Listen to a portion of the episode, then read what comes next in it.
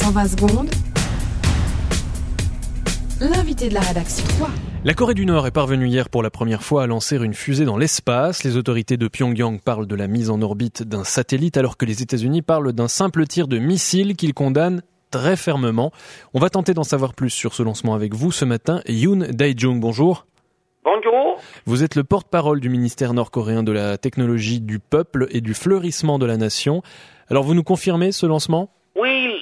Lancement de la seconde version de notre satellite Kwangmyong-song 3 depuis le centre spatial de Sohae a été réussi et le satellite il est entré en orbite comme prévu.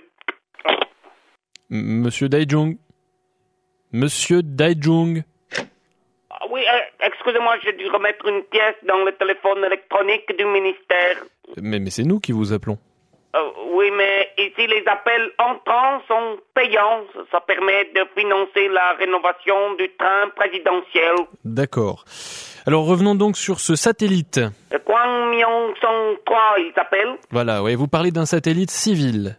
Exactement, c'est un satellite civil. La Corée du Nord est une nation de paix. Mais à à quoi un satellite civil euh, peut vous servir?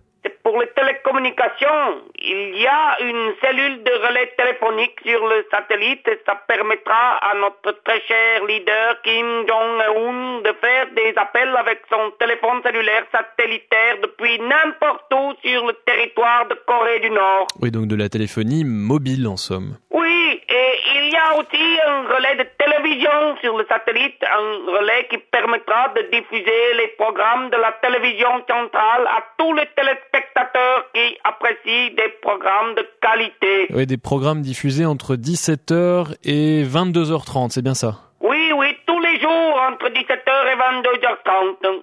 Et puis, il y a aussi un appareil photographique miniaturisé sur le satellite. Un, un appareil qui prendra une photographie par semaine et qui lâchera une capsule lors de son passage au-dessus de Pyongyang. Une capsule.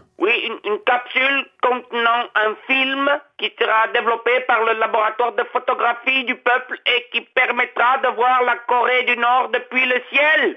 Et ces photographies seront imprimées et mises à la disposition des centaines de propriétaires de voitures de notre nation pour leur permettre de mieux s'orienter sur les dizaines de routes de notre nation. Une sorte de, de- de GPS, de Global Positioning System.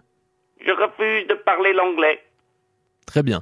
Alors en fait, en résumé, il s'agit d'un satellite qui permettra à la Corée du Nord d'élargir son accès aux télécommunications, à la télévision et au GPS, des services euh, en fait dont le monde entier dispose déjà. Ah bon?